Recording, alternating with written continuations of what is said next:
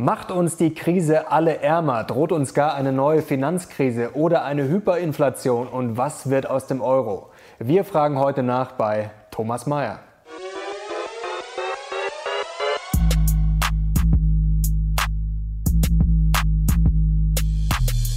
Servus Leute und herzlich willkommen in einem brandneuen Video der Mission Money. Wir sind heute back mit einem sehr, sehr spannenden Gast, nämlich mit Thomas. Meyer. Er war Investmentbanker bei Goldman Sachs, war tätig für den Internationalen Währungsfonds, war Chefvolkswirt der Deutschen Bank und mittlerweile ist er tätig für Flossbach von Storch. Und er hat eine sehr spannende These dabei. Er sagt nämlich, eine Reform des Euros sollte nicht mehr ausgeschlossen werden. Herzlich willkommen, Thomas Meyer. Ja, guten Tag. Freut uns sehr. Sie waren ja schon mal bei der Mission Money Mitte letztes Jahr. Freut uns sehr, dass Sie in diesen turbulenten Zeiten wieder bei uns sind. Wir kennen Sie als sehr, sehr kompetenten Gesprächspartner und Sie haben im letzten Video das sehr schön erklärt, ähm, wie damals dieser Crash 2008 abgelaufen ist. Da waren Sie ja sozusagen Insider, da waren Sie mitten drin. Da haben Sie das sehr schön erklärt, wie sozusagen diese Titanic gesunken ist, wie dann das Wasser in die verschiedenen Maschinenräume gelaufen ist oder in die verschiedenen Räume, die Aktienhändler, die Anleihenhändler. Jetzt würde mich interessieren, wie haben Sie denn jetzt diesen Crash in den letzten Tagen und Wochen erlebt? Also das war schon so ein bisschen ein äh, Déjà-vu-Erlebnis. Ja? Mhm. Also man hatte schon so das Gefühl, naja, das fühlt sich schon ähnlich an wie damals, aber es war natürlich ganz anders ähm, verursacht. Ja. Äh, ich würde es mal so vergleichen. Wir hatten ja gerade über den Maschinenraum des Schiffs gesprochen.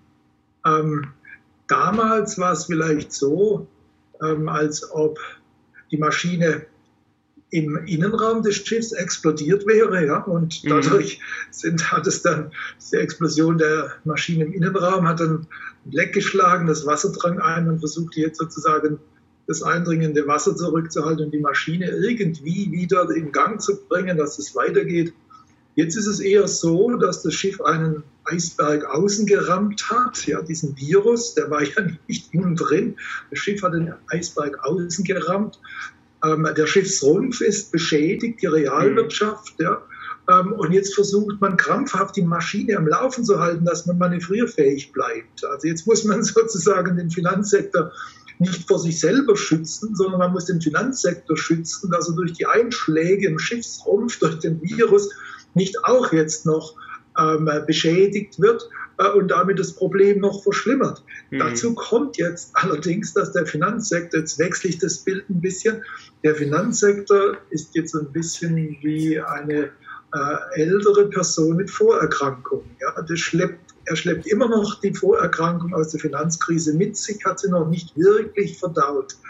Äh, und deshalb wird er jetzt, muss er und wird er jetzt auch von den Verantwortlichen äh, geschützt werden. Das Letzte, was man jetzt will, wäre noch der Kollaps des Finanzsektors. Die Frage ist natürlich, wie sicher sind denn jetzt die Banken? Also sind die besser aufgestellt als 2008? Einige sprechen jetzt schon, dass es wieder diesen Credit Crunch geben würde, also dass das System schon ächzen würde. Wie gefährlich ist das denn jetzt wirklich für die Banken und dann natürlich auch wiederum, äh, dass diese Ansteckung sozusagen jetzt überspringt auf die Banken und dann wieder zurück auf die Realwirtschaft, auf die Sparer, auf die Investoren, dass sich das sozusagen jetzt richtig hochschaukeln könnte? Also die Banken stehen jetzt wirklich nicht im Zentrum ähm, des, der Krise. Ja? Das mhm. waren sie vorher, jetzt nicht. Ähm, sie sind natürlich nicht mehr ganz so leistungsfähig, wie sie das vor der Krise waren. Insbesondere in Europa schleppen wir die Nachwirkungen der Krise immer noch mit uns. In den USA sieht es besser aus. Dann haben sich die Banken äh, äh, besser, haben sich besser erholt von der Finanzkrise. Ähm, aber insgesamt gesehen ist, das, ist der Bankensektor natürlich nicht, nicht äh, wirklich betroffen. Ähm, jetzt kommt halt noch dazu, dass die Verantwortlichen natürlich wissen, dass in dieser Situation ähm, die Banken essentiell sind. Ne? Mhm. Sie müssen natürlich die Kredite zu den Leuten schaffen. Äh, sie sind als Instrument äh, absolut äh, wichtig, damit man diese die Realwirtschaft betreffende Krise, damit man die meistern kann. Und deshalb tun die Zentralbanken, tun die Staaten eigentlich alles, um die Finanzinfrastruktur zu schützen. Deshalb glaube ich nicht, dass die Banken ein Problem haben. Und das war vielleicht in der Finanzkrise so, als man nicht recht wusste. Wie gesagt, da war ja die Maschine praktisch. Mhm. Hat sich selbst zerstört, wenn man so will. Da wusste man nicht, kriegen die denn das hin, die Maschine zu reparieren. Äh, jetzt, äh, glaube ich, ähm, werden die alles tun, damit die Banken ähm, weiterlaufen. Und ich glaube nicht, dass irgendjemand Angst haben muss, dass es sein Geld verliert, das er jetzt auf der Bank liegen hat. Aber das Vertrauen im System ist da, weil Sie haben das auch damals ja schon beschrieben, dass man sich eigentlich gegenseitig unter den Banken kein Geld mehr leihen wollte. Momentan ist ja Cash auch Trumpf. Wir haben ja jetzt auch schon den Abverkauf gesehen an den Aktienmärkten. Also Liquidität brauchen die Investoren ja anscheinend, die Banken natürlich auch. Und deswegen ist ja teilweise sogar Gold auch gefallen. Es ist ja eigentlich alles gefallen. Also ob Bitcoin, Gold, also man hat ja schon gesehen, dass da die Leute heiß sind auf Cash, auf Liquidität. Also das ist alles noch im Normalbereich. Ja, das war schon äh, so ähnlich in der Finanzkrise. Ja, deshalb sagte ich ja auch anfangs äh, unseres Gesprächs, ein bisschen hat man da schon so ein Déjà-vu-Erlebnis. Mhm. Aber ähm, wissen Sie, dass die Jagd nach Liquidität, die kommt jetzt von anderen. Das waren damals die Banken. Die Banken trauten einander nicht. Keiner wusste so recht, wie denn das Innenleben der, des Kollegen aussah. War der mhm. schon komplett verstrahlt, wenn man mit ihm in, in, in Beziehung trat, wurde man dann sozusagen mitverstrahlt. Jetzt ist es anders. Jetzt waren das ja oft auch ähm, Fonds, Hedgefonds, ja, die mhm. über die sogenannte Risikoparitätsstrategie ähm, gehebelt unterwegs waren, ähm, äh, also sich verschuldet hatten, ähm, um damit äh, für die äh, sichere Komponente, Anführungsstrich, sichere Komponente, also die Komponente der Anlage, die weniger volatil ist, also die Staatsanleihen, um die, ähm, die hochzuhebeln über Verschuldung, äh, um damit die Risikoparität zu den Aktien herzustellen und auch die Ertragsparität zu den Aktien herstellen. Wenn Sie jetzt einen Risikoabbau bekommen, ein De-Risking, ja, mhm. das sehr brutal und schnell passiert, dann bauen die alle diese Positionen ab. Dann ringt man um Liquidität. So, und was macht man, wenn man um Liquidität ringt? Man verkauft das, was am besten sich in einem verspannten Markt, wo alle, sagen wir mal, um Liquidität ringen, verkaufen lässt. Und deshalb äh, sind dann auch die sprichwörtlichen sicheren Häfen, also ähm, Gold oder US-Staatspapiere, mhm. kurzfristig auch in die Knie gegangen. Bei den US-Staatspapieren hat sich das alles wieder gegeben. Da kommen dann die Zentralbanken rein. Und das ist auch schon wieder so ein bisschen, wie es früher mal war in der Finanzkrise. Die Zentralbanken schaffen jetzt die Liquidität. Der Markt hat sich wieder beruhigt. Und Gold ist es noch ein bisschen anders. Da kümmert sich keiner so richtig drum von den Zentralbanken. Ähm, deshalb gibt es da noch ein bisschen physische Lieferschwierigkeiten und da gibt es so eine Verspannung zwischen dem Terminmarkt und dem Spotmarkt. Ähm, aber ich würde sagen, das ist eigentlich eher vorübergehend. Also wir, wir gehen da wieder, was die Liquiditätssituation angeht, dank der ähm, harten und kräftigen Eingriffe der Zentralbank, die übrigens noch viel kräftiger waren als in der Finanzkrise. Ja. Mhm. Äh, die FED äh, hat sich jetzt verpflichtet äh, oder hat angekündigt, sie würde unbegrenzt Staatsanleihen kaufen. Die EZB hat insgesamt, wenn sie alles zusammen addieren, hat die jetzt ein Kaufprogramm für dieses Jahr aufgelegt von äh, mehr als einer Billion Euro, 1,11 Billionen Euro. Gigantisch, gigantisch. Mhm. Also von daher gesehen sehen wir jetzt eine Entspannung ähm, bei diesen Märkten, die ähm, ein bisschen trocken zu laufen schienen. Das hat sich gegeben. Mhm. Wie ist das denn eigentlich konkret mit den ganzen Asset-Klassen? Zum Beispiel bei ETFs befürchten ja viele, das ist die Frage, ob wir das jetzt schon gesehen haben, dass das die Lawine dann ein bisschen nach unten ins Rutschen bringen könnte. Bei Vermögensverwaltern hört man ja auch viel. Wir hatten vor kurzem Andreas Beck da, der ist Portfolioexperte, der hat uns dann erklärt, dass gerade bei den großen Playern, dass die dann oft einfach, um diese Risikoprofile sozusagen einzuhalten, Sie haben es ja vorher auch schon angedeutet, dass dann eigentlich im Fallen verkauft werden muss, ähm, dass das eigentlich dann immer verstärkt. Also wenn es eigentlich gut läuft, dann verstärkt es das nach oben und wenn es dann schlecht läuft, müssen sie verkaufen und dürfen dann eigentlich erst wieder verkaufen, äh, kaufen, wenn es eigentlich schon wieder zu spät ist. Also man hat eigentlich immer so zyklische Bewegungen, nicht, dass man das eigentlich ein bisschen im Gleichgewicht hält. Sehen Sie das auch so? Also bei den Vermögensverwaltern, und dazu gehöre ich ja auch, da ich das Research in einer Vermögensverwaltungsgesellschaft leite, bei den Vermögensverwaltern ist man natürlich immer darüber besorgt, dass die Kunden vielleicht aus in einer einem Anfall von Panik äh, äh, ihre Anlagen auflösen. Mhm, Wo, ja, dann müssen sie hergehen und müssen halt die Aktiva verkaufen. Sie sehen das als, äh, als Portfolio Manager mit ähm, ja, ich mal sagen, mit Bedauern. Ähm, Sie könnten darüber vielleicht sogar weinen, wenn Sie sagen, na, die Leute verkaufen jetzt zu einem Zeitpunkt, wo sie es eigentlich nicht sollten. Aber sie mhm. müssen dann diese Liquidität schaffen, wenn die Leute auf Verkauf bestehen. Ähm, jetzt äh, gibt es natürlich auch wieder äh, die in unterschiedlichen Situationen sich befinden. Ja, also wenn Sie jetzt zum Beispiel, sagen wir mal, einen Fonds haben, der in Large Caps Aktien investiert, mhm. die Liquidität ist da. Ja, also Sie können da sofort jede Menge Aktien verkaufen. Das war übrigens in der Finanzkrise auch schon so. Die, die Aktien, die waren eigentlich weiterhin liquide, die Large Caps. Haben Sie einen Fund, wird es schon schwieriger. Ja? Mhm. Da ist nicht klar, die Liquidität da ist. Haben Sie einen einen äh, Fonds für Anleihen. Das jetzt äh, kann es äh, unter Umständen schwierig sein. Ein High Yield Fonds kann es sehr schwierig mhm. sein. Und da gibt es halt die unterschiedlichen Liquiditätsgrade.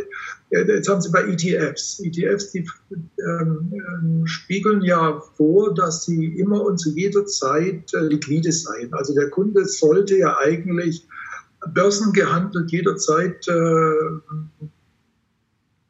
den Verkaufsknopf oder Klick machen können und dann sollte mhm. das Ding weggehen. Jetzt haben sie aber das Problem, dass dann natürlich ähm, auch die unterliegenden Assets verkauft werden müssen. Wenn aber die unterliegenden Assets nicht verkauft, sich nicht verkaufen lassen, hat der ETF möglicherweise ein Problem. Mhm. Ähm, das, diese Debatte hatten wir ja schon längere Zeit. Sie erinnern sich, es gab ja auch mhm. schon mal äh, so Flash-Crashs, wo dann sich äh, der ähm, Börsenwert der ETF-Anteile abgehoben hat, zeitweilig, sehr kurze Zeit von dem Wert der unterliegenden Assets. Insgesamt gesehen läuft es aber bisher noch, soweit ich das beurteilen kann, ganz gut. Sie haben ja diese ähm, Markt, äh, Macher drin, die also dann mhm. eintreten, wenn die Kunden die ETFs-Anteile verkaufen, dann, dann, dann arbitragieren die sozusagen den ETF-Anteilswert gegenüber dem Wert der unterliegenden Assets. Und das hat im Großen und Ganzen eigentlich bisher geklappt. Mhm. Okay, das macht ja schon mal Hoffnung. Wollen wir auf unsere Wirtschaft schauen? Da fragen sich natürlich momentan viele, was passiert da gerade und wie, schlimme könnt, äh, wie schlimm könnte das werden? Wie schätzen Sie denn momentan jetzt die wirtschaftliche Lage in Deutschland ein? Es ist ja sehr schwer. Es wurde jetzt die letzten Tage und Wochen rauf und runter diskutiert, ob wir dieses V haben. Das war ja am Anfang die Hoffnung. Da haben jetzt viele schon gesagt, ja, das wird es wahrscheinlich nicht mehr. Jetzt ist natürlich die Frage, kriegen wir ein U, kriegen wir ein L? Also wie lange dauert die Erholung und wie hart trifft uns jetzt dieser Stillstand und dieses Virus? Ja, also wir haben ja alle jetzt äh, sozusagen in Windeseile Epidemiologie gelernt. Mhm. Äh, mit der Finanzkrise, da musste man in Windeseile ähm, Bankbilanzen verstehen lernen. Ähm, äh, man musste Finanzprodukte verstehen lernen, ähm, Collateralized Debt Obligations, Collateralized Mortgage Obligations, Jetzt lernen wir epidemische Modelle verstehen, die Parameter, die Infektionsrate, R, ja, und alle, alle diese Dinge. Also jetzt momentan ist der Fokus natürlich sehr stark darauf gerichtet, ähm, wie bekommt man diese Pandemie in den Griff? Da gibt es jetzt, ähm, ich würde mal sagen, so eine Art Kampf der Narrative. Mhm. Ähm, das Narrativ äh, Lockdown, also radikale Unterbrechung der Kontakte zur Eindämmung der, ähm, der Infektionsrate, zur Reduzierung der Infektionsrate unter 1, sodass die, dass die Pandemie ausläuft. Dieses Narrativ, das dann dargestellt wird durch diese Glockenkurve, ja, Sie haben ja so eine mhm. Glockenkurve der, der Infektionsrate, so, und jetzt möchte man die möglichst drücken, ja, so, die wird dann breit und dann können die Gesundheitssysteme vielleicht besser mit den mit, den, mit den Kranken ähm, dann umgehen. So dieses Narrativ, also Verflachung der Kurven, Ausbreitung ähm, durch radikale soziale Distanzierung, das kämpft jetzt mit dem ähm, anderen Narrativ, wo man sagt, naja, wir können ja, wenn wir das also so breit machen und so lang den Lockdown haben, dann machen wir die Wirtschaft kaputt. Ja? Mhm. Dann treiben wir wie man so schön sagt, den Teufel mit dem Belzebub aus. Ähm, da gibt es jetzt das alternative Narrativ, das jetzt also das im Wettbewerb steht. Ne? Das ist dieses äh, sogenannte Hammer and Dance. Das heißt also, ich hau mal feste drauf, mach mal für eine begrenzte Zeit diesen brutalen Lockdown runter. Mhm. Ne? Und dann, wenn ich dann sehe, dass das ein bisschen was bringt, also wenn ich diese diese, wirklich dieses Hochschießen so ein bisschen abschrägen kann, ja, dann gehe ich her und versuche jetzt durch äh, selektive soziale Distanzierung, äh, technische Mittel, ähm, sozusagen einen, äh, die Infektionsrate ähm, weiter runterzubringen, während ich gleichzeitig dann schrittweise die Wirtschaft wieder hochfahre. Also soziale, selektive soziale Distanzierung. Mhm. Man sollte Risikogruppen vielleicht erraten, nicht mehr rauszugehen. Äh, man äh, kann sich vorstellen, dass man Leute auch, äh, zum Beispiel die Asiaten machen das dann auch durch ähm, Handy-Tracking ähm, sozusagen ähm, mhm. verfolgt, schaut, wenn gefährdete oder Virenträger sich bewegen, dass man, dass man das eindämmt. Oder aber auch natürlich technische Hilfsmittel, die reichen halt von simplen Mundschutz ne, bis äh, zu dann weiterreichenden äh, Mitteln. Also, lange Rede, kurzer Sinn. Wir sehen da so ein bisschen einen Kampf der Narrative zwischen Narrativ äh, Lockdown und Narrativ Hammer and Dance, wie die Epidemiologen das inzwischen nennen. Und ähm, entsprechend dieser Narrative kämpften jetzt auch die Märkte, denn äh, diese Narrative unter den Epidemiologen haben jetzt natürlich auch verschiedene Auswirkungen auf die Wirtschaft. Nehmen Sie das, äh, das Narrativ äh, äh radikale soziale Distanzierung durch Lockdown. Ne? Da reden mhm. Sie ähm, ein breites U womöglich. Ne? Dann haben Sie zwar eine flache so, so eine flache Glockenkurve bei der mhm. Pandemie, aber wir haben dann so eine, so eine Wirtschaft, die sieht dann so aus. Ja. Das könnte unter Umständen dann schon äh, eine ziemlich brutale Einschnitte geben. Das IFO-Institut hat ja da so Simulationen gemacht und wenn also da so ein breites U entsteht, drei Monate Lockdown, ja, dann äh, haben die errechnet, könnte das also bis zu minus 20 Prozent äh, für das BIP, für das Bruttoinlandsprodukt bedeuten. Das wäre natürlich auch für die Märkte ziemlich verheerend. Machen Sie aber dieses Hammer and Dance, das mhm. andere Narrativ, dann ist es vielleicht möglich, dass wir so ein bisschen in den, in, ins V kommen. Ja? Und das mhm. ist jetzt sozusagen die Alternative. Und momentan glaube ich, ja, schwanken die Märkte zwischen dem und jenem. Momentan hat also eher Hammer und Dance in den Märkten eher ein bisschen wieder Aufwind. Mhm. Jetzt ist die Frage, ob es da so einen Faktor gibt, äh, Sie haben gerade schon das IFO angesprochen, ähm, ob man das so halbwegs ausrechnen, schätzen kann. Ich sage jetzt mal eine Woche länger Lockdown, ähm, wie viel uns das kostet und wie lange das nachher wieder braucht, sozusagen, bis wir dann wieder auf altes Niveau kommen. Also wie rechnen Sie da im Moment oder kann man das überhaupt ansatzweise ausrechnen? Ja, da gibt es ja immer so Versuche, das abzuschätzen. Und manche Leute sagen, ein Monat Lockdown äh, entspricht zweieinhalb Prozent Verlust an BIP mhm. oder Inlandsprodukt. Aber ich bin mir nicht sicher, gut, ja, das sind jetzt ehrenwerte Versuche, aber ist das System wirklich so linear? Verstehen Sie? Das mhm. ist ja, es kann ja so sein, dass wenn ich mal einen Monat Lockdown habe, dass das ganze äh, System sozusagen aus dem Ruder läuft, also nicht linear wird, dass also, dass es dass es chaotisch wird. Denn, denn sie kriegen ja da auch wieder so Wechselwirkungen, Rückwirkungen. Mhm. Ne? Der Lockdown macht ja auch was mit den Leuten. Ähm, also deshalb bin ich mir nicht sicher, ob man das so machen kann. Ähm, ich versuche halt äh, jetzt äh, so als Analyst äh, nach China zu schauen, denn die haben, und äh, Südkorea, also überhaupt nach Asien zu schauen. Mhm. Taiwan ist auch ein gutes Beispiel. Die haben ja schon viel mehr Erfahrungen mit diesen äh, dieser Art Pandemie. Die hatten ja auch schon äh, SARS-CoV-1, der mhm. kam ja nicht zu uns, deshalb sind wir da jetzt noch ein bisschen Naivlinge und müssen das erst lernen, aber die haben ja schon ziemlich Erfahrung. Und äh, die haben es äh, geschafft, äh, die, ähm, die, die, Glockenkurve, ne, diese da hinzubekommen. Nun kann man sagen, naja, also die chinesischen Zahlen, die, die werden von vielen bezweifelt und so weiter und so fort. Aber dann kann man auch nach Südkorea schauen. Äh, ich glaube, die sind vielleicht eher vertrauenswürdig und die haben es eigentlich ganz gut geschafft. Die Taiwanesen haben es ganz gut geschafft. So, die hatten jetzt also so einen Lockdown von, ähm, sagen wir mal, zwischen ein bis zwei Monaten in China und in Südkorea hat man das geschafft, durch Hammer and Dance so den totalen Lockdown überhaupt zu verhindern.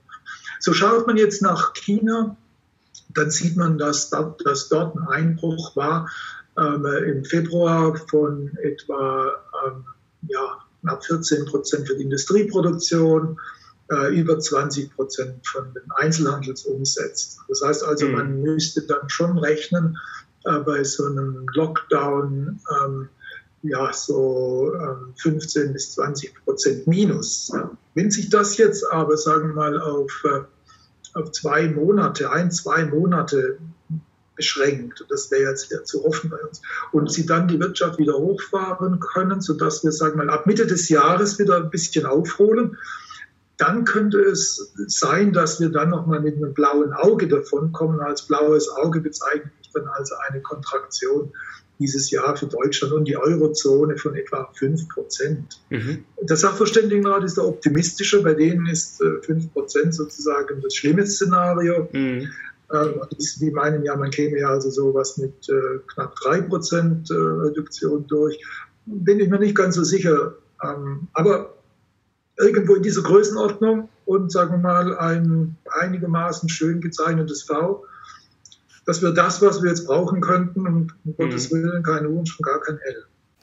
Jetzt ist die Frage, wer alles momentan gerettet werden muss. Also eigentlich erscheint es ja auf den ersten Blick aussichtslos, äh, was anderes zu machen. Also der Staat muss gefühlt einspringen und viele Unternehmen retten. Also ob das jetzt die großen sind, auch natürlich durch die Kurzarbeit, das sieht man auch bei den Autobauern oder auch vielleicht die kleineren Unternehmen, sogar die Selbstständigen. Jetzt ist die Frage, Sie haben ja schon eher einen libertären Ansatz, also staatlicher Eingriff, sage ich jetzt mal, sind Sie jetzt kein großer Fan. Sie sind ja auch Anhänger der österreichischen Schule. Muss man aber trotzdem, wenn man jetzt eigentlich einen libertären Ansatz fährt, muss der Staat jetzt retten oder könnte man das auch anders lösen, theoretisch?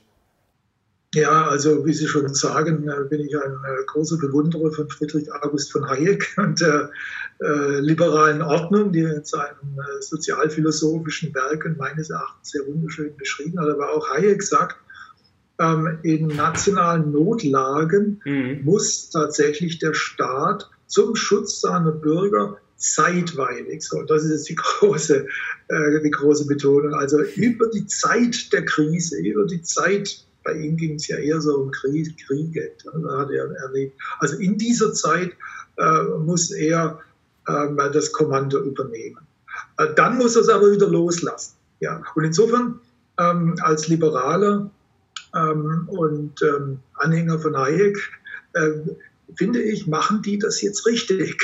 Mhm. Äh, was die tun, und wenn ich die meine, dann sind es eben jetzt die verantwortlichen Politiker, ähm, die machen jetzt einen richtigen Job, indem sie ähm, äh, versuchen, diese Unterbrechung, diese Unterbrechung sowohl auf der Angebotsseite, weil halt die viele Produktionsanlagen nicht mehr weitergefahren werden können, weil äh, Läden nicht mehr offen bleiben dürfen also auf der Produktionsseite, auf der Nachfrageseite, weil wir nicht mehr raus sollen, ja, um, äh, was weiß ich, in Restaurants zu gehen oder sonst was.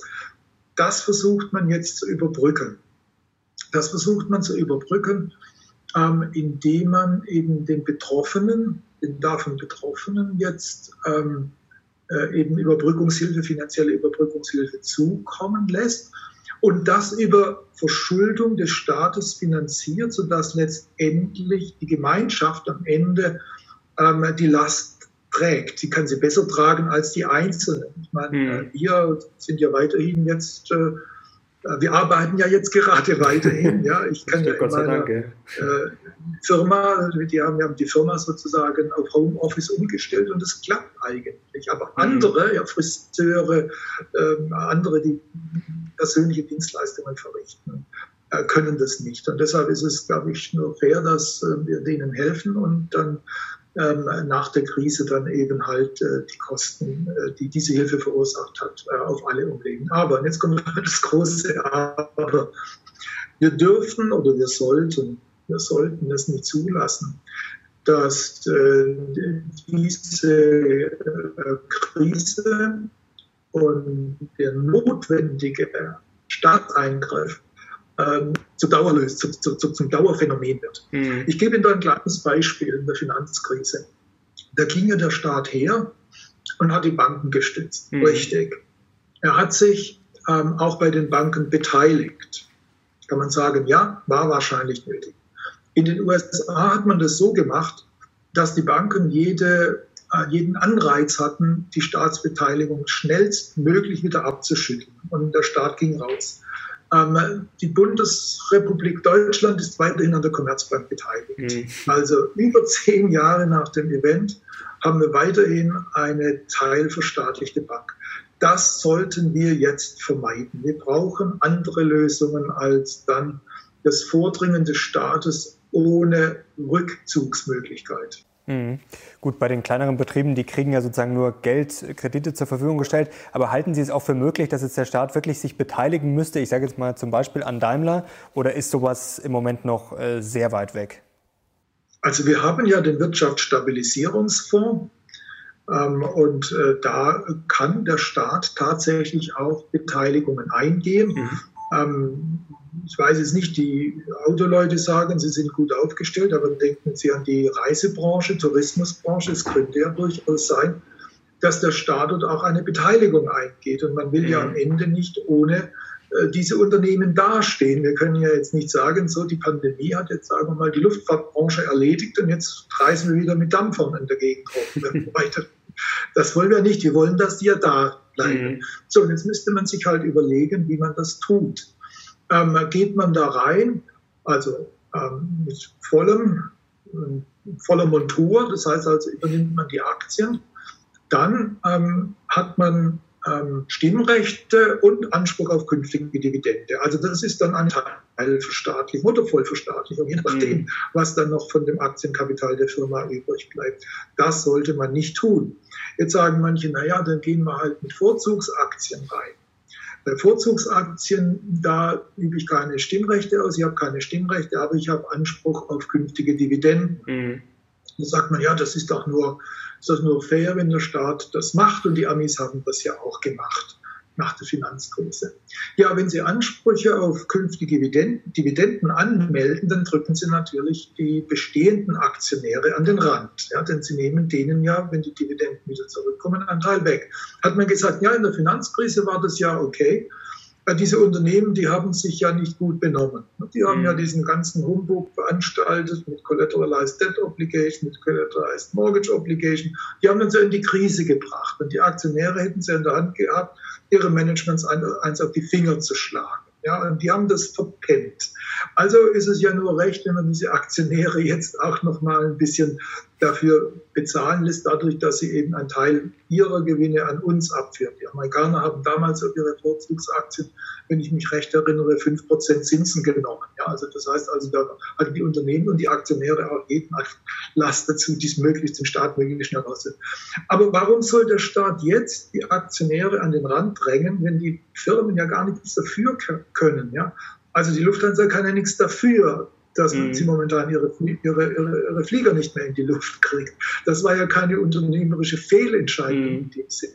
Die Leute, die, ich bleibe jetzt mal bei diesem Beispiel, nicht wegen der Firma selbst, aber die Leute, die sagen wir Lufthansa-Aktien gekauft haben, in ihre, ähm, ähm in, in ihre Altersvorsorge oder wo solche Aktien in den alten Altersvorsorgeprodukte drinstecken, Warum soll man die jetzt an den Rand rücken und da zusätzlich zur Kasse bitten, zusätzlich über ihre Eigenschaft als Steuerzahler hinaus? Ähm, nachdem man ihnen vorher gesagt hat, in den Zeiten der Niedrigzinsen, des Nullzinses ähm, und der mhm. abschmilzenden mhm. gesetzlichen Rente ist ja die Eigenvorsorge über Aktienanlage der einzige Ausweg. Ja? Ähm, also ich würde an die Politiker appellieren, dass die jetzt nicht auch noch das wieder kaputt machen, dass die jetzt also auch diese ja, sehr zögerliche, in, in, in, Deutschland entstehende Aktienkultur ähm, totreden, mhm. äh, indem sie jetzt ähm, in die Firmen reingehen und die Aktionäre an den Rand drücken. Mhm. Das ist jetzt sozusagen die Angst der Aktionäre oder das Risiko. Viele Leute oder auch unsere Zuschauer machen sich aber auch Angst um ihr Geld. Da steht immer das Thema Inflation natürlich äh, an erster Stelle. Wir kommen gleich noch zum Euro im nächsten Punkt, aber wollen, wollen wir mal mit der Inflation anfangen? Oder, oder, es kann ja theoretisch auch Deflation geben. Das wäre jetzt die Frage.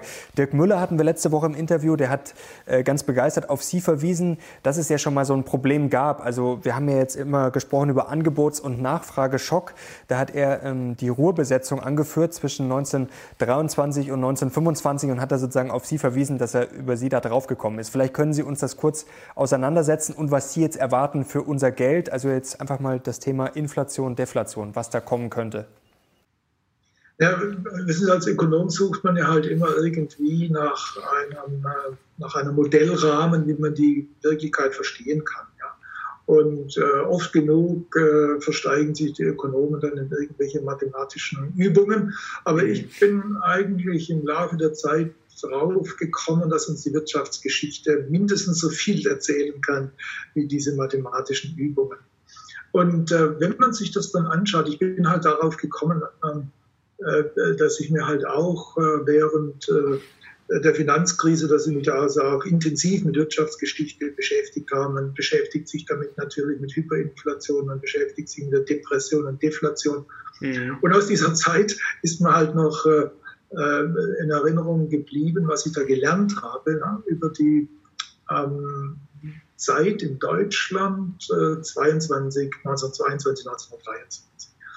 Ähm, und da fiel mir auf, dass der sogenannte Ruhrkampf ähm, eine interessante Analogie, also nicht jetzt als eine absolute Handlungsanweisung oder, oder, oder absolute exakte Vorlage, aber eine, irgendwie eine Analogie darstellen könnte zu dem, mhm. was uns heute ähm, betrifft. Ähm, Anfang, Ende 22, Anfang 23, das war jetzt, ich glaube, es war Anfang 23, mhm. ganz genau, das nicht vergessen. Also so, so äh, habe ich das jetzt in meiner Erinnerung, so um die Zeit, Anfang 23. Äh, da marschierten ähm, französische und belgische Truppen ins Ruhrgebiet ein, um ihre Forderungen nach den Reparationen ans Deutsche Reich Nachdruck zu verleihen. Mhm. Reparationen sollten damals bezahlt werden äh, durch Gold oder Kohle. Gold hatte man nicht viel, aber in den äh, Minen steckte ja die Kohle. Und die gingen da rein und wollten jetzt ihre Reparationsforderungen durchbezahlen, äh, durchsetzen. Das Deutsche Reich war ja, also lag ja am Boden wirtschaftlich. Mhm. So, und was, dann, was die dann gemacht haben, die haben gesagt, wir, brauchen, wir rufen zu passivem Widerstand auf. Ähm, also die, die Weimarer Regierung. Ähm, natürlich können wir denen nicht militärisch begegnen. Das sind ja geschlagene Leute. Aber passiver Widerstand. Dann haben die Ruhrarbeiter, die Kohlearbeiter und die Stahlarbeiter, die haben dann, ähm, ich glaube, es war zwei Monate, ist ja egal. Also die haben dann für eine gewisse Zeit einfach die Arbeit ruhen lassen. Mhm. Nichts mehr gemacht. Also eine Art Unterbrechung wie jetzt auch. Mhm. Ähm, aber sie mussten ja irgendwie auch äh, weiterhin ähm, mit Geld versorgt werden, sodass sie ihren Lebensunterhalt bestreiten könnten. Also hat, hat das Deutsche Reich ihnen die Löhne weiter bezahlt. Die hatten aber keine, die hatten nicht die Möglichkeit, jetzt äh, von anderen Sparen in Deutschland Geld aufzunehmen. Also, ne, alles lag ja am Boden. Also mhm. sind sie halt hergegangen und haben das Geld durch die Reichsbank drucken lassen, haben das Ding dann halt in die Hand gesteckt. So, die Situation war, war Ende 22 natürlich schon ziemlich äh, problematisch. Man hatte ja die Kriegsausgaben schon durch Gelddrucken äh, finanziert und die Inflationsrate war da schon sehr hoch. Aber durch die Finanzierung des Ruhrkampfs über die Druckerpresse der Reichsbank kam eigentlich die Hyperinflation so richtig zu ihrem Höhepunkt. Ähm, insofern eine interessante Analogie, aber man darf es natürlich nicht eins zu eins übertragen. Mhm. Ich möchte hier nicht missverstanden Klar. werden. Wir haben keine Hyperinflation zu erwarten. Aber was man daraus lernen kann, ist, wenn Sie die Produktion unterbrechen und diese Unterbrechung durch Geldschaffung finanzieren, ist es eher wahrscheinlich, dass, am, dass, dass hinterher Konsumentenpreisinflation entsteht, ähm, als dass das wie nach der Finanzkrise in die Assetpreisinflation geht. Mhm. In der Finanzkrise haben wir ja Leute und Institutionen unterstützt, die sich verschuldet hatten. Ähm, so, und äh, den hat man, hat man sozusagen, die hat man eigentlich aus, der, aus dem Bankrott gerettet. Und äh, da blieb das Geld dann aber doch ähm, ziemlich, äh, zu einem ziemlich äh, hohen Teil äh, bei denen hängen, die dann sich dafür entschieden haben, das zum Erwerb äh, neuer Vermögenswerte, mhm. anderer Vermögenswerte zu verwenden. Und deshalb hatten wir nach der Finanzkrise ja eine ganz nette äh, Vermögenspreisinflation. In unserem Institut haben wir seit äh, 2000 und 15 ähm, machen wir also regelmäßig den Vermögenspreisindex und da hatten wir mal locker 8, 9 Prozent Vermögenspreisinflation. Und der Konsumentenpreisindex, der bewegte sich kaum. Jetzt ist es aber doch so, dass wir Geld nicht jetzt den Banken oder den äh, Vermögensbesitzern geben, die äh, damit äh, sich vom Bankrott retten konnten, sondern jetzt geben wir das doch ähm, den Leuten in der Realwirtschaft. Ja, mhm. Der Friseur kriegt das Geld, äh, der Physiotherapeut äh, kriegt das Geld, die Krankenschwester kriegen das Geld. Ja, notwendigerweise, sie sollen es auch haben. Ja. Und ich glaube, dass dass die Leute, die, die, die Bedingungen, Bedingungen in den Restaurants und so weiter. Und ich glaube, wenn wir da zurückkommen, haben dieses Mal ähm, mehr Leute eigentlich Geld in den Händen, dass sie dann zum Konsum verwenden. Mhm. Ja. Gleichzeitig müssen wir auch berücksichtigen, dass ja die, äh, die Kapazitäten in dieser Krise nicht ausgeweitet werden. Also mhm. es wird ja jetzt wahrscheinlich eher weniger als mehr investiert werden. Das heißt, wir kommen aus der Krise raus, wahrscheinlich mit eher weniger Kapazitäten, denn manche Kapazitäten werden wohl wegfallen. Bestimmte Dinge werden wir nicht mehr so intensiv tun. Vermutlich werden wir nicht mehr so intensiv in der Welt rumfliegen mhm. wie vorher. Also Wochenende, wie heißt das da, Junggesellenpartys übers Wochenende mit äh, Billigflug. Vielleicht machen wir das nicht mehr so recht. Also das heißt, wir kommen mit eher weniger als mehr Kapazitäten raus, haben, werden aber mehr Geld in der Tasche haben. Und das mhm. ist so mhm. die Idee, dass eben nach dieser Krise vermutlich das neu geschaffene Geld nicht so sehr in die Vermögenspreise als äh, in die Konsumenten, also mehr in die Konsumentenpreise geht. Okay, das habe ich jetzt äh, verstanden. Dann wäre aber schon die Gefahr, dass wir Inflation kriegen, müssten dann die Notenbanken, wenn das jetzt einmal aus dem Ruder läuft, die Zinsen anheben und würden wir dann in den Teufelskreis kommen, weil das würde dann ja wieder die Wirtschaft ähm, bremsen. Das heißt, würden wir die Wirtschaft schon abwürgen, eigentlich bevor sie überhaupt wieder die Chance hat, richtig zu laufen. Also dann könnten wir wirklich in so eine richtige, ja, in so einen richtigen Abwärtsstrudel kommen.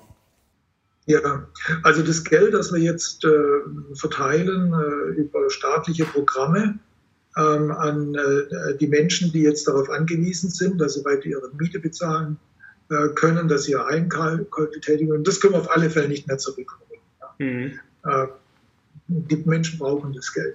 Der Staat hat dafür Schulden aufgenommen. So, jetzt ist halt, und äh, zum Teil haben das jetzt die Zentralbanken auf der Bilanz, diese Schulden. Und die haben ja ihre mhm. Kaufprogramme, damit die Staaten liquide bleiben. Ja, können die jetzt äh, diese Staatsanleihen wieder in den Markt werfen? Ähm, ich habe da meine Zweifel. Würden sie das tun, würden ja die Zinsen vielleicht nicht unerheblich ansteigen. Mhm. Ja? Und dann gibt es aber auch noch viele andere, die immer noch Schulden haben. Ähm, wie sollen die dann die Schulden verdienen? Begleichen. Wie soll der Staat dann auch neue Anleihen begeben? Er wird ja nicht jetzt zum Tugendbold werden und, äh, und unheimlich viel sparen.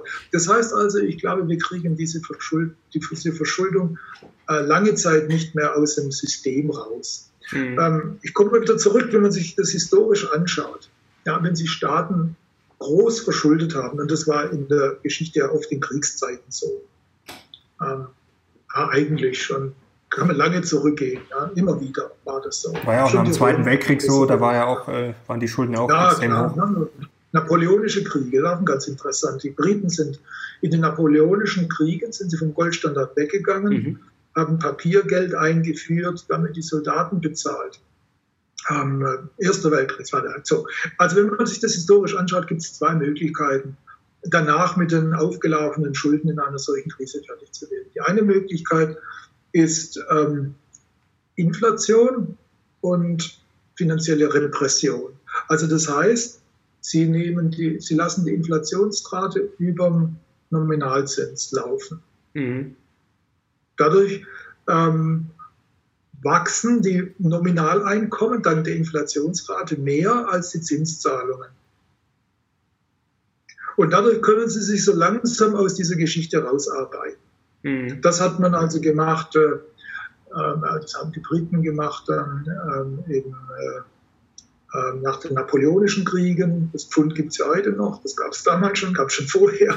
Also die haben das Pfund erhalten, haben aber natürlich wuchs dann die Wirtschaft sehr stark nach dem Krieg. Die Inflation ging dann eine Weile hoch und dann bringte sich das wieder ein. Die Amerikaner haben das nach dem Zweiten Weltkrieg gemacht da hielt die Fed den, den 30-jährigen Zins äh, bei 2%, die Inflationsrate war deutlich drüber, natürlich wuchs die Wirtschaft dann auch, und dann kriegten die die Staatsbeschuldung wieder runter. Äh, wir haben das anders gemacht. In der, nach dem Ersten Weltkrieg, ähm, dann in der Hyperinflation von 1923, haben wir zunächst mal die Inflation wirklich feste laufen lassen und dann 1924 eine, ähm, eine Währungsreform durchgeführt. Die mhm. Rentenmark löste die Reichsmark ab.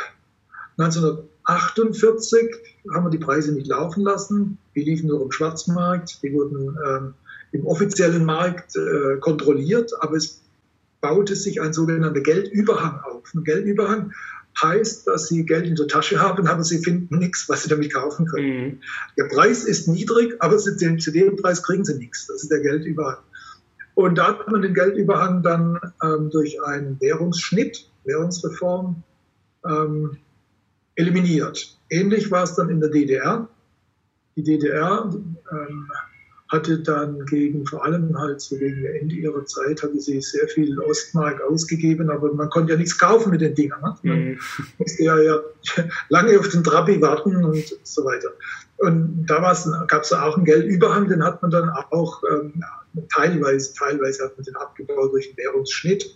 Andere Teil, den hat man dann sozusagen absorbiert durch die Bundesrepublik Deutschland. Das heißt also, wir haben, um aus solchen Situationen rauszukommen, aus solchen Situationen, die wir, äh, die wir mit Überschuldung äh, verlassen, weil all diese mhm. Umstände entsprechend waren, können wir entweder finanzielle Repression, also Inflation und niedrige Nominalzinsen haben, oder letztendlich eine, eine Währungsreform. Das sind so die historischen Beispiele. Mhm. Zur möglichen Währungsreform kommen wir gleich. Jetzt würde mich vorab interessieren und sicherlich auch viele Zuschauer, was soll man denn jetzt mit seinem Geld machen oder was machen wir mit unserem Geld? Denn auf der einen Seite haben wir jetzt gelernt, Cash ist King. Also man hat es jetzt gerade gesehen im Abverkauf, gerade wenn man Aktien besitzt, hilft Cash dann auch, wenn es jetzt fällt, dass ich dann einfach mal billiger nachkaufen kann. Vielleicht ein bisschen, je tiefer die Kurse fallen, im Optimalfall natürlich, desto mehr kaufe ich.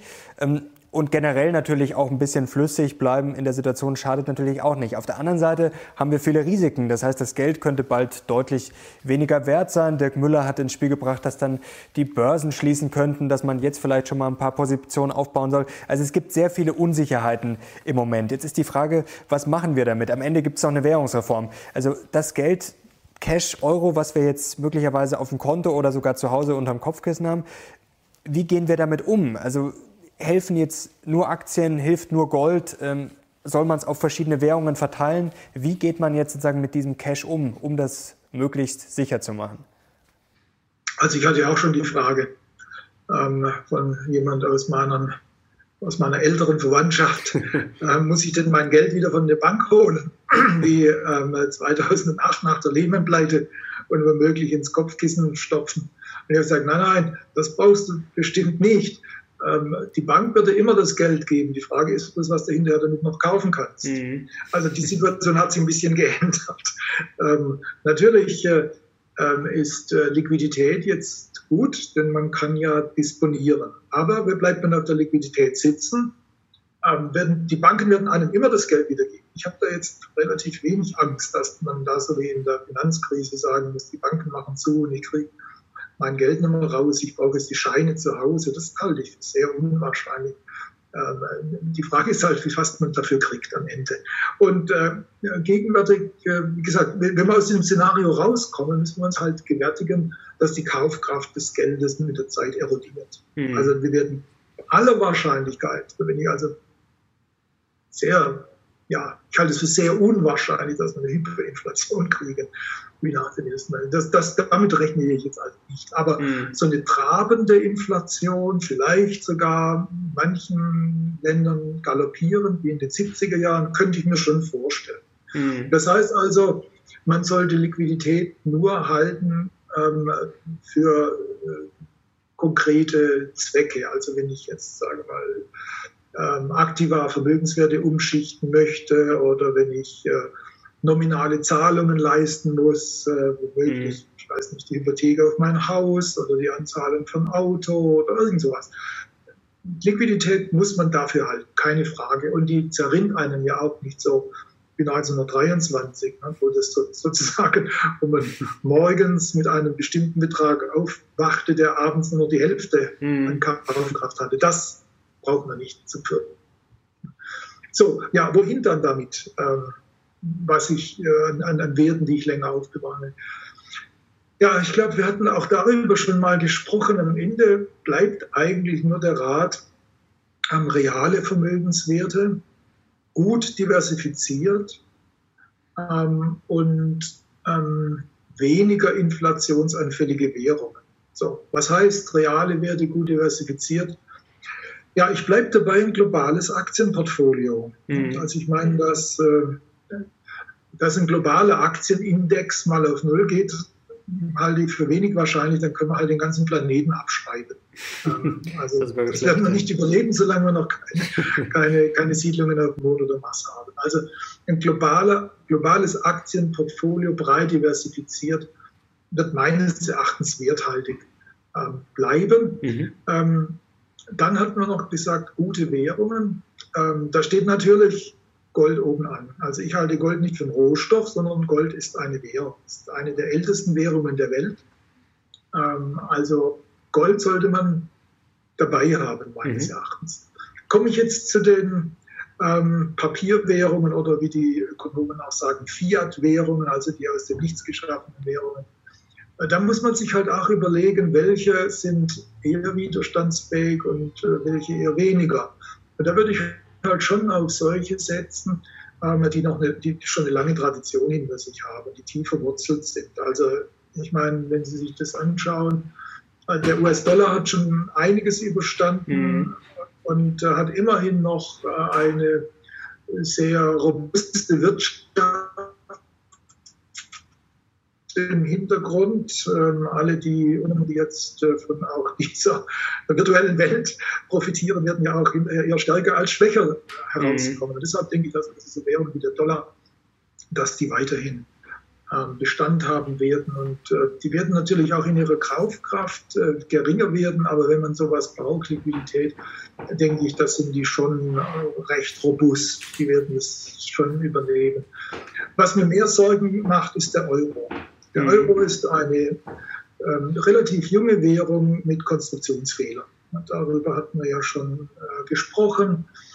Ähm, der Konstruktionsfehler besteht halt äh, jetzt vor allem, oder einer der Konstruktionsfehler, sagen wir mal, der jetzt vor allem ähm, entscheidend ist, dass äh, ähm, die Eurozone aus einer Zentralbank und 19 Regierungen besteht. Da, dann kommen wir doch zu Ihrer These, dass man jetzt das eigentlich nutzen könnte, nutzen müsste, um den Euro zu reformieren. Ja. Aber ich will Ihnen vorher mal das Problem schildern. Ja, gerne, das war gerne. in der Finanzkrise ein bisschen anders gelagert. Da war das Problem, dass wir eine Währung und 19 Bankensysteme haben und mhm. deshalb äh, äh, halt kein gleichwertiges Giralgeld. Aber was mir jetzt eher Sorgen macht, ist, dass wir jetzt einen Trend erleben, also der Druck ist gewaltig, der Gewalt zur Vergemeinschaftung ähm, der Schulden dieser Regierungen ähm, auf der Bilanz der EZB. Und wenn das nicht reicht, äh, oder das reicht eigentlich, aber einfach nur noch aus Lust und Laune durch äh, ähm, die Ausgabe äh, von Eurobonds unter neuem Namen. Man mhm. nutzt da die Krise um den moralischen Druck aufzubauen, dass sowas gemacht werden muss und nennt es dann jetzt Corona-Bonds.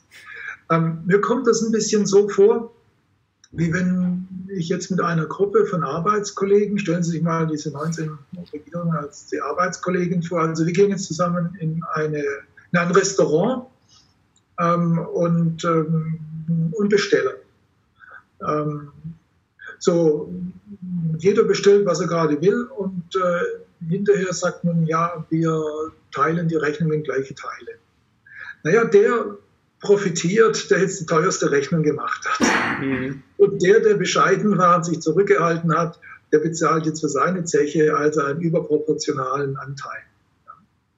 Und ähm, das heißt, die Anreize, wenn Sie jetzt so reingehen und das, das sehen, da werden Sie aufpassen, ich spreche da auch aus eigener Erfahrung, wie ich sowas gemacht habe, ja, dann lohnt es sich ja nicht, jetzt besonders sparsam zu sein. Man schaut sich um und schaut, was die anderen mhm. bestellen. Ja, also ich meine, ich muss mindestens so viel bestellen wie die.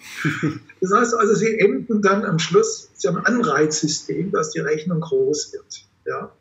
Und am Ende ähm, ist es vielleicht so, dass wir dann feststellen, oh mein Gott, jetzt ist es so groß, wir können es selbst nicht mehr bezahlen. Das heißt also, der, Euro, der, der leidet unter diesem falschen Anreizsystem, wenn wir jetzt diese Schulden, ähm, das Schulden machen für Gemeinschaften. In, einem, in einer Währung mit dem Dollar ist es anders. Da kann der Wähler immer hergehen und sagen, naja, das fand ich jetzt also nicht toll, was die Administration gemacht hat. Mhm. Ähm, ich wähle die ab. Ja, und ähm, eine neue Administration und vielleicht sagen, nee, also was diese Zentralbank gemacht hat, finde ich auch nicht toll. Ich mache jetzt was anderes. Da habe ich also, der Wähler hat Einfluss darauf, dass er dann bei der nächsten Wahl diese Regierung zur Verantwortung ziehen kann. Als Bewohner des Euroraums kann ich gar nichts tun. Ja? Ich kann hier in Deutschland eine Stimme abgeben oder der Italiener in Italien und so weiter, aber ich kann überhaupt nicht beeinflussen, was der andere bestellt. Mhm. Was jetzt die, die Leute in den anderen Nationen bestellen. Die bestellen jetzt vielleicht wahnsinnig viel und am Schluss zahle ich halt die Rechnung mit. Und ich denke, dass der Markt, der Devisenmarkt, das irgendwann mal begreifen wird. Ja, dass, äh, dass wenn wir jetzt das vergemeinschaften, dass es dann eigentlich, dass dann eigentlich äh, jeder so aus dieser, aus dieser Gemeinschaftskasse rausnehmen kann, was er will. Und dann möchte ich nicht als Anleger, ja, möchte ich nicht äh, diese Gemeinschaftskasse halten. Dann nehme ich, was noch drin ist und tausche es auf eine andere Währung. Deshalb würde ich eigentlich erwarten, dass der Euro aus dieser Krise, wenn dieser Trend weitergeht, der ist ja wahnsinnig stark, kann, mhm. dass sich Österreich, Deutschland, Holland dem widersetzen können. Wenn dieser Trend zur Gemeinschaft weitergeht, denke ich, dass der Euro leiden wird. Jetzt ist ja die Frage, wir sehen ja gerade wirklich eine extreme Situation in Italien. Spanien wird jetzt wahrscheinlich nicht viel besser werden. Auf der einen Seite könnte man jetzt sagen, das stärkt den Euro, denn Italien wird jetzt wahrscheinlich in dieser Situation und in den kommenden Wochen, Monate, Monaten andere Probleme haben, als aus dem Euro auszutreten. Also wahrscheinlich, höchstwahrscheinlich wird der Euro jetzt erstmal sozusagen stabilisiert. Auf der anderen Seite ist die Frage, ob er dadurch wirklich stabilisiert wird oder ob jetzt die Euro-Krise dann voll zurückkommt, wenn das jetzt alles aus dem Ruder läuft. Also wir hoffen, dass sich das in Italien bessert, aber es weiß ja keiner. Ähm, wie gesagt, die Italiener hatten jetzt ja vor Corona auch schon äh, nicht die geringsten Probleme. Also kocht die Euro-Krise jetzt dann wieder richtig hoch? Oder könnte das durch Corona wieder befeuert werden? Also ich, ich bin da ganz Ihrer Meinung. Es wird jetzt also niemand äh, darüber ähm, spekulieren wollen, jetzt herauszugehen aus dem Euro. Ich glaube, äh, auch äh, Herr Salvini oder Frau Le Pen in Frankreich, die mhm. werden jetzt also nicht sagen, wir müssen jetzt da raus. Das wäre jetzt also selbstmörderisch. Mhm. Nein, nein, man bleibt drin. Ähm, man versucht, äh, die Schulden zu vergemeinschaften ähm, und äh, hofft dann äh, über eine eine gefügige Europäische Zentralbank die monetäre Finanzierung dafür zu bekommen. Ich muss ja nur genügend Schulden jetzt auflaufen lassen und die EZB dazu bringen, die mir, die dann zu kaufen. Ähm, und dann habe ich ja eigentlich, äh, sagen wir mal, so eine, ähm, einen, einen Geldautomaten, äh, wo ich keine PIN mehr brauche. Das ist Konditionalität Disziplin. Ja? Und dann sage ich, nee, nee, will ich nicht. Ich hole jetzt den Automaten immer, wenn ich da drauf drücke, dann spuckt der Geld aus. Also deshalb glaube ich, dass das Problem eher dadurch wiederkommen wird, dass nicht Einzelne sagen, ich gehe jetzt raus, sondern dass der Euro selbst praktisch ähm, als ähm, äh, Inflationswährung betrachtet wird von den mhm. Devisenmärkten. Ähm, und äh, Devisenmärkte, das habe ich ja auch in, in, in, Jahrzehnten erlebt, ja, die reagieren ja nicht, äh, nicht graduell, also nicht so kontinuierlich, mhm. sondern man schaut sich das eine Weile an, schaut drauf, nichts passiert, nichts passiert, nichts passiert und auf einmal kracht's. Und äh, deshalb würde ich eigentlich jetzt, ähm, könnte ich mir vorstellen, dass ähm, zunächst mal der Euro hält sich ja, ne, das ist ja schon ein bisschen schwächer geworden gegenüber dem mhm. Dollar, aber nicht wirklich brutal. Das liegt einen so schön in Sicherheit. Irgendwann merken die Märkte, meine Güte, da ist ja keiner da, der ähm, das, die, die Verschuldung und die Monetisierung der Verschuldung noch stoppt. Ja. Und dann haben sie auf einmal so eine Art lateinamerikanische Verhältnisse. Jetzt nur raus aus diesem Ding. Mhm. Also das könnte, mir, könnte ich mir vorstellen, dass das über kurz oder lang zum Thema wird. Mhm. Jetzt ist die Frage, wie machen wir das Beste aus der Situation? Eine Krise kann ja auch immer eine Chance sein und es wird ja schon lange darüber gestritten, dass der Euro äh, einige Fehler hat. Sie haben es gerade sehr schön geschildert, ähm, dass das auch teilweise einfach schwierig ist, dann Wirtschaftssysteme unter einen Hut zu kriegen, zum Beispiel Deutschland und Italien. Da wurde ja schon sehr viel darüber diskutiert. Jetzt ist die Frage, wie können wir das besser machen? Wie könnten wir den Euro jetzt reformieren? Sie haben ja bei unserem letzten Gespräch auch äh, erklärt, dass man sozusagen diese Schulden auch in einem einmaligen Vorgang dann, ich sage jetzt mal, verschwinden lassen könnte oder zumindest in den Griff kriegen könnte. Also was wäre jetzt die Chance und wie würden Sie jetzt den Euro reformieren? Ja, also wir haben ja jetzt diese Situation, die äh, so über Nacht eigentlich äh, durch äh, niemandes Verschulden über uns hereingebrochen ist, die notwendig macht, dass, dass Italien ähm, liquide bleibt. Äh, das wäre ja tragisch, wenn sich jetzt zu der Gesundheitskrise noch eine äh, Geld- oder Finanzkrise häufen würde. Da, da werden wir in dieser Krise, zur Bewältigung dieser Krise, werden wir natürlich die, die Bilanz der EZB enorm ausweiten. Mhm. Die EZB wird sehr viele Staatsanleihen auf ihrer Bilanz haben am Ende dieser Sache. Ähm, dann, wenn wir jetzt die Verschuldung für Gemeinschaften und das System so weiterlaufen, dann hätten wir dieses Szenario, über das wir gerade gesprochen haben. Der Euro wird so lateinamerikanisiert und rudelt dann runter. Mhm. Jetzt könnte man aber auch sagen, ähm, wir sehen ein, diese Krise hat nun mal dazu geführt, da kann man nichts verändern. Es ist, es ist, wie es ist. Aber wir wollen jetzt die Währung in der Zukunft auf eine stabile Grundlage ähm, stellen. Und da hatte ich ja schon seit einiger Zeit äh, äh, dafür geworben, dass man da äh, den alten Chicago-Plan von 1933 verknüpft mit mhm. der Digitalisierung der Währung. So, was heißt das? Ähm, 1933 haben damals äh, wichtige Ökonomen, Irving Fischer, den man heute noch kennt, Frank Knight, den man heute auch noch äh, weiß, äh, und andere, äh, Herbert Simon, also aus Chicago, Ökonomen haben der Roosevelt-Regierung vorgeschlagen, ähm, vom bestehenden System, Geldsystem der fraktionalen Reservehaltung zu einem Vollgeld, 100% Money hieß das mhm. damals wieder zu gehen. Das heißt also, das Geldsystem wird umgestellt nicht mehr die Banken schaffen Geld durch Kreditvergabe, sondern das Geld wird, das war damals im Chicago-Plan, einzig durch Forderungen an den Staat unterlegt. Mhm. Ja, und die Geldmenge weitet sich dann nur aus ähm, in, in, dem Umfang, in dem die Forderungen an den Staat ausgeweitet werden.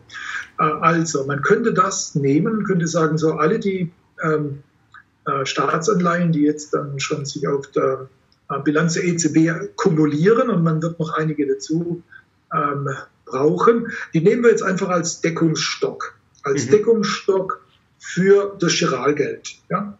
Also mhm. wenn man sich das bilanzmäßig vorstellt, hier habe ich die Staatsanleihen, also das ist jetzt also die Aktivposten, hier habe ich jetzt äh, das Geld. Mhm. Das deckt sich. Ja? Ist dann gleich, genau.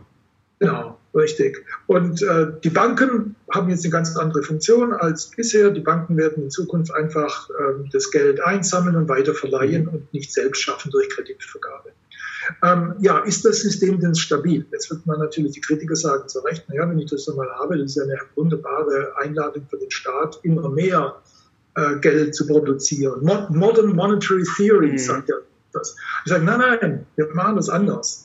Ähm, wir machen das als einmaligen Vorgang. Als mhm. einmaligen Vorgang, den wir dann abschließen. Danach geht es nicht mehr. Wie können wir das tun? Jetzt sagen wieder die Leute, ja, Verträge, die werden ja immer gebrochen. Ja, Im Euroraum, die Verträge, die taugen ja nichts. Ja. Äh, no Bailout, natürlich auch Bailouts. Ja. Nicht, äh, keine monetäre äh, Finanzierung der Staatsanleihen. Natürlich finanziert die EZB die Staatsanleihen. Das taugt alles nichts. Also sage ich, dann nutzen wir das doch und machen einen digitalen Euro. So, wie machen wir das? Jetzt haben wir ja diese wunderschöne Technik, dass wir in die Blockchain Smart Contracts einbauen können. Mhm. Das hat man ja äh, da kann ich jetzt also ähm, nicht nur nachvollziehen, woher kommt das Ding. Ähm, also wie bei Bitcoin, wo ich genau nachvollziehe, ist das ein legitim geschaffener Bitcoin ähm, oder ist das ein Fake? Das kann ich überprüfen. jetzt gehe ich hier und baue einen Smart Contract ein. das heißt also, ich definiere genau in dem Kontrakt, wie dieses, äh, dieses, diese, diese, diese Kryptowährung ähm, wie die geschaffen wurde und äh, welchen Anspruch sie verkörpert. Mhm. Und ich baue jetzt in den digitalen Euro ein und sage in den Smart Contract, dieser digitale Euro wurde geschaffen entweder durch die ursprüngliche Umstellung oder später dann durch eine regelbasierte Ausweitung der Geldmenge. Mhm. Ja. Und das ist so eine Art digitales Wasserzeichen, das ich da reinbringe. Ja. Nur Euros, die dieses digitale Wasserzeichen haben, sind echt. Mhm. Und das kann ich ja natürlich dann nachprüfen, wie ich, wenn ich dann diese sogenannten Nodes, wie ich es bei Bitcoin auch habe, also die, die Überprüfer der Transaktionen, wenn, die ich, wenn ich die damit dann beauftrage, dass die checken, ist das jetzt ein Euro, der dem Smart Contract entspricht, stimmt das Wasserzeichen, schau durch, ist das Wasserzeichen da, richtig, ist das Wasserzeichen nicht da, Fälschung. Und schon hätten sie eigentlich ähm, eine Währung, an der die Staaten später nicht mehr rummanipulieren können. Mhm. Die können natürlich sagen, ja, ich gebe jetzt also einen eigenen Euro raus. Man, die italienische, ja, immer die Italiener. Irgendjemand anderes, eine andere Zentralbank gibt jetzt einen, ja, aber das wird dann so, wie wenn diese, sagen wir mal, dann Falschgeld produzieren würden. Die Leute prüfen das, sagen, nee, nee, passt nicht. Deshalb könnte ich mir schon vorstellen, dass man den Euro auf diese Art und Weise nach der Krise konsolidieren und stabilisieren könnte. Mhm. Wer da nicht mitkommt, also Länder, die nicht mitkommen, die können ja meines Erachtens, die können ja eigene Währungen parallel dazu einführen. Darüber hat man während der Griechenland-Krise schon äh, mal gesprochen. Ähm, wer es nicht schafft, mit dieser Währung umzugehen, der kann ja eine andere Währung, eine nationale Währung einführen. Mhm. Das wäre so die Überlegung, wie man nach der Krise wieder auf eine solide Grundlage kommen könnte. Mhm. Arbeiten die Notenbanken jetzt eigentlich, die Zentralbanken schon an einem digitalen Euro oder digitalen Währungen? Da wird ja viel spekuliert oder ist das noch sehr weit weg alles? Die, die arbeiten dran, ähm, parallel zum Papier-Euro einen digitalen Euro mhm. ähm, zu bauen.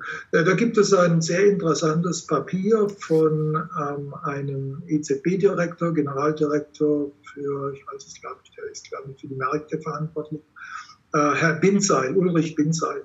Mhm. Ähm, EZB-Arbeitspapier Januar dieses Jahres, ähm, wo er das Ganze durchdekliniert äh, und erklärt, wie Sie sich das vorstellen. Ähm, er zeigt uns sehr schön und ähm, wirklich also fachmännisch sehr, sehr sauber, äh, wie man das machen kann, ähm, lehnt aber dieses Vollgeld, wie ich es jetzt gerade skizziert mhm. habe, ab. Also erwähnt es als Möglichkeit, aber geht nicht davon aus, dass sich die Verantwortlichen dafür entscheiden werden und schlägt vor, einen äh, Krypto-Euro, digitalen Euro, ähm, sozusagen als Alternative zum Papier-Euro einzuführen. Das heißt mhm. also, wenn Sie jetzt zur, zu Geldautomaten gehen, können Sie, können Sie wählen, entweder ziehe ich das jetzt als papierig raus, die mhm. einzelnen Papiere, oder ich halte halt mein Handy an den Automaten, der lädt es auf. Aber in der Maschine ändern sie gar nichts. Ja? Mhm. Also das Kreditgeld wird weiter okay. durch die Bank, durch die Kreditvergabe der Banken erzeugt und so weiter. Sie können nur dann die Form, die Form des äh, Zentralbankgelds, das können Sie wählen, ob das jetzt aus Papier ist oder ob das ähm, als äh, äh Kryptowährung äh, Sie auf Ihr Handy laden, das können Sie wählen. Aber das System selbst ändert sich nichts. Also wir müssten eigentlich noch in die Debatte reinkommen, das wird aber nach der Krise ähm, vielleicht möglich werden. Ich weiß nicht, ob es möglich werden wird, aber es wäre wär gut, dass wir dann in die Debatte einsteigen könnten. Wie könnte man das System äh, stabilisieren, dass man nicht nur einen ähm, einen, einen, einen digitalen Euro nominal einführt, sondern dass man auch sozusagen die Technik hinter dem digitalen Euro neu mhm. gestaltet. Jetzt würde mich noch ein kurzer Ausblick interessieren. Also wir kennen ja jetzt eigentlich das Zeitalter, man kann sagen eigentlich ein Jahrzehnt der Notenbanken. Einige haben gesagt, die sind so mächtig wie noch nie. Wir kannten immer das Spielchen schon seit whatever it takes. Wenn es Probleme gab, kam die Notenbank, ob jetzt die Fed oder die EZB und hat alles geregelt. Jetzt hatte man zuletzt den Eindruck, äh, die Notenbanken haben ein bisschen die Macht verloren. Es wurde zwar schnell was unternommen, aber die Aktienmärkte sind trotzdem gecrashed. Äh, ein Virus mit Geld zu bekämpfen ist auch schwer. Klar, die Regierung kann jetzt natürlich helfen mit Krediten bieten, aber das Notenbankgeld, äh, klar, hilft jetzt im ersten Schritt nicht ganz so viel. Jetzt würde mich interessieren, ist jetzt die Macht vielleicht der Notenbanken durch diese Katastrophe, durch diese Krise ein bisschen beschnitten worden? Und mit was rechnen Sie dann noch? Also früher hat man ja von der Bazooka gesprochen, jetzt sprechen ja manche schon von der Atombombe. Sie haben es vorher angesprochen, das sind jetzt unbegrenzte Summen. Das ist eigentlich, kann man sich schon gar nicht mehr vorstellen. Äh, das kann man schon gar nicht mehr verarbeiten. Also was erwarten Sie da jetzt eigentlich noch? Was haben die Notenbanken, wenn sie merken, okay, das reicht jetzt nicht mehr, was haben die noch für Möglichkeiten, die wir vielleicht noch gar nicht auf dem Schirm haben? Also in der Finanzkrise haben die Zentralbanken ähm, sichergestellt, dass die Banken genü genügend Geld hatten. Ja, mhm. und die Idee war ja, die Banken so mit Liquidität voll zu pumpen, dass die dann selbst wieder Kredite vergeben würden. Ja, und das hat man dann im Euroraum auch noch damit angereichert, dass man dann äh, durch äh, Negativzinsen praktisch die Banken noch besteuert hat äh, für das Halten von Reservegeld. Man wollte absolut, dass die Kredite vergeben. Ähm, das war also bis auf diese Negativzinsen und diese zehn Jahre, sagen wir mal, künstliche Beatmung der Banken. Anfangs ja auch richtig. Man hat die Bankenliquidität zu, äh, zugegeben. Also ich bin ja durchaus trotz meiner hayekianischen Wurzeln QE1, also die, die, die äh, schnelle ähm, äh, Absicherung der Banken fand ich ja auch richtig damals. Ich habe es immer verglichen mit, wenn ich an, wenn, wenn, wenn ich einen Ölverlust im Motor habe mit der Kolbenfresser droht, gebe ich natürlich Öl nach und hm. bleibe nicht aus Prinzip dann äh, stur. Jetzt haben wir eine andere Situation. Ähm, jetzt äh, braucht der Staat das Geld, ja, denn er muss es ja rausgeben. Äh, mhm. Also statt der Banken ist jetzt der Staat in der vordersten Linie. Und die Notenbanken finanzieren jetzt den Staat, finanzieren die Staaten. Deshalb hat es ja auch nicht geklappt, als äh, die Fed Anfang März, ich glaube es war am 3. März, äh, da in dieser Nacht- und Nebel-Aktion den Leitzins gesenkt hat. Der Markt hat nicht reagiert. Im mhm. Gegenteil, der Markt dachte, oh Gott, oh Gott, oh Gott, was ist denn jetzt los? Also diese pauschalen Zinssenkungen, ähm, das war schon ein Schuss in den Ofen, wie man so schön sagt. Aber dann kam, waren diese Liquiditätshilfen äh, für die Staaten, äh, damit die jetzt das Geld in die Hand nehmen und das äh, zu den Leuten geben. Also die Staaten sind jetzt die Frontkämpfer, wenn sie so wollen, und die, die Zentralbanken sorgen für den Nachschub. Mhm. Jetzt würde mich noch Ihr Ausblick interessieren, was jetzt nach der Krise kommt. Also wir haben ja schon einen Trend gehabt zur Antiglobalisierung. Jetzt wird sehr viel diskutiert, ob es jetzt noch Just-in-Time gibt, ob man vielleicht auch äh, Fertigung verlagern soll, also dass man dann nicht mehr ganz so abhängig ist, ob dann jede Schraube jetzt pünktlich aus China kommt, zum Beispiel, jetzt mal überspitzt dargestellt. Also glauben Sie, dass sich unsere Wirtschaft ändern wird oder geht dann in zwei Monaten einfach alles so weiter wie gehabt? Also ich denke, da gibt es Änderungen, die uns gut tun und solche, die uns nicht gut tun. Mhm. Was uns sicherlich gut tut, ist, dass wir nochmal überdenken, ob wir unser System ähm, nicht zu stark auf Kante gefahren haben. Ja, also wir brauchen einfach gewisse Redundanzen, damit das System weniger fragil und robuster wird. Als Intensivbahnfahrer äh, weiß ich, wovon ich spreche. Die Bahn ähm, ist äh, lange Zeit äh, auf Kante gefahren worden und dann wird das System extrem fragil. Ja, also, mhm. was ich schon Redungen hier aufgelaufen äh, habe, naja, lassen wir das.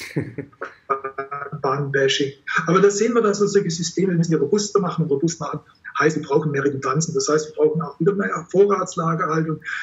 Dann wird Vorher wurde gesagt, naja, das ist alles kostspielig und so weiter. Naja, wir haben die Kosten verdrängt. Ja. Die Kosten der Fragilität, die tauchen jetzt auf. Wir haben die einfach in die Zukunft verschoben. Die müssen wir sozusagen laufend ähm, bewältigen und dann können wir eigentlich das System weiterhin sogar besser fahren als vorher. Das finde ich eine gute, äh, ein gutes Ergebnis. Es gibt aber auch ähm, schlechte ähm, Folgen die man tunlichst vermeiden sollte. Ob man es kann, wird man sehen. Ähm, das eine wäre, sagen wir mal, der Rückfall in, in Antiglobalisierung und Autarkie.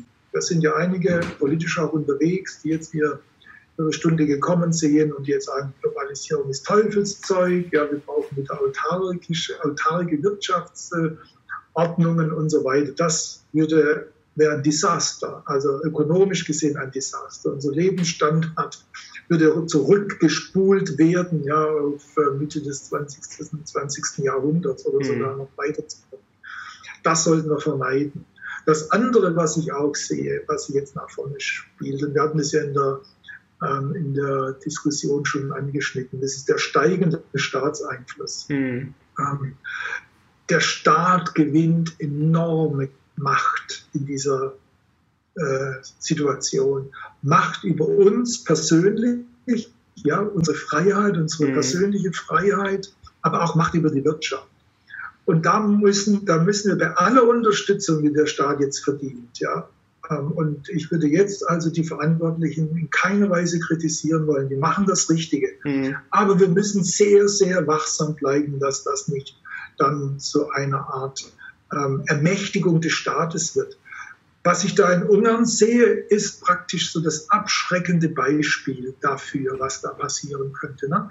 Da ermächtigt das Parlament den Staatschef auf unabsehbare Zeit ähm, allein zu regieren, ohne parlamentarische Kontrolle. Das ist sozusagen das krasse Beispiel ähm, einer, einer, einer, ja, einer Staats, einer, ja, eines, einer Ermächtigung des Staates, dann auch noch freiwillig durch das Parlament.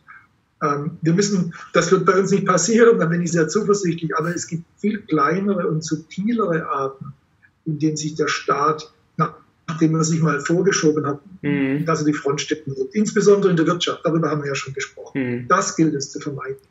Und eine Frage noch, also werden wir unterm Strich vielleicht dann alle ärmer? Also wir haben jetzt momentan den Lockdown, wir wissen nicht, wie lange das dauert. Also wir haben wirtschaftliche Schäden, hoffentlich können wir sie im Zaum halten. Auf der anderen Seite, Sie haben es vorhin schon angesprochen, Vermögenspreisinflation, damit ist jetzt nicht mehr so zu rechnen. Also ob wir jetzt so eine Host kriegen wie die letzten zehn Jahre, erscheint jetzt auch eher unwahrscheinlich. Äh, also das heißt, Aktionäre könnten vielleicht ein bisschen schlechter gestellt sein in den kommenden Jahren. Auf der anderen Seite droht eine Inflation. Das heißt, der kleine Sparer wird dann auch äh, noch äh, sozusagen gebeutelt, geplündert. Also unser Cash, unser Euro oder was auch immer wird auch weniger wert. Und dann müssen wir vielleicht noch befürchten, dass es jetzt so eine Antiglobalisierung gibt. Vielleicht auch, dass sich alles ein bisschen verlangsamt. Also werden wir unterm Strich alle ärmer? Ich denke, dass der Kampf gegen die Krise, wie wir ihn jetzt führen, uns nicht ärmer zu machen braucht. Mhm. Ähm, klar, wir erleben jetzt Produktionsausfälle, ähm, die sich äh, hoffentlich auf nur einen Monat, aber ja, begrenzt sein werden, mhm. auch wenn es mehr als einen Monat dauert. Was uns arm machen könnte, ist die Art und Weise, wie, mit, wie wir mit der Krise umgehen. Das heißt also, ziehen wir aus dieser Krise jetzt die falschen Schlussfolgerungen, werden wir jetzt Darüber hatten wir gesprochen im Euroraum, die Schulden vergemeinschaften und mhm. dann äh, in einem unkontrollierten Prozess, sagen wir mal, um die Wette monetisieren. Werden wir die Globalisierung äh, zurückdrehen ähm, und äh, äh die, äh, die, Früchte, die sie uns gebracht hat, praktisch äh, verderben lassen? Würden wir den Staatseinfluss so hochfahren, dass der Staat wieder die dominante Kraft wird ähm, in der Wirtschaft und damit wieder die Ineffizienzen hineinbringt, mhm. die wir erst überwunden haben. Das sind halt die Fragen. Also es ist nicht die Krise selbst, die uns ärmer macht. Ähm, der Virus wird uns nicht ärmer machen, ähm, aber der Umgang mit ihm könnte uns ärmer machen. Also hoffen wir das Beste und hoffen wir, dass sich das Problem schnell erledigt und dass wir dann möglichst liberal mit der ganzen Sache umgehen und dann nicht in schlechte Muster verfallen. Herr Mayer, herzlichen Dank. War wie immer sehr, sehr spannend mit Ihnen, hat mir großen Spaß gemacht und Leute, euch hoffentlich auch. Ich glaube mal, die Ausführungen von Herrn Mayer haben auf jeden Fall einen Daumen nach oben verdient und wenn ihr ihn natürlich auch in Zukunft wieder auf unserem Kanal sehen wollt. Und jetzt bin ich sehr gespannt auf eure Kommentare. Danke euch fürs Zuschauen. Bis zum nächsten Mal. Wir sind jetzt raus. Ciao.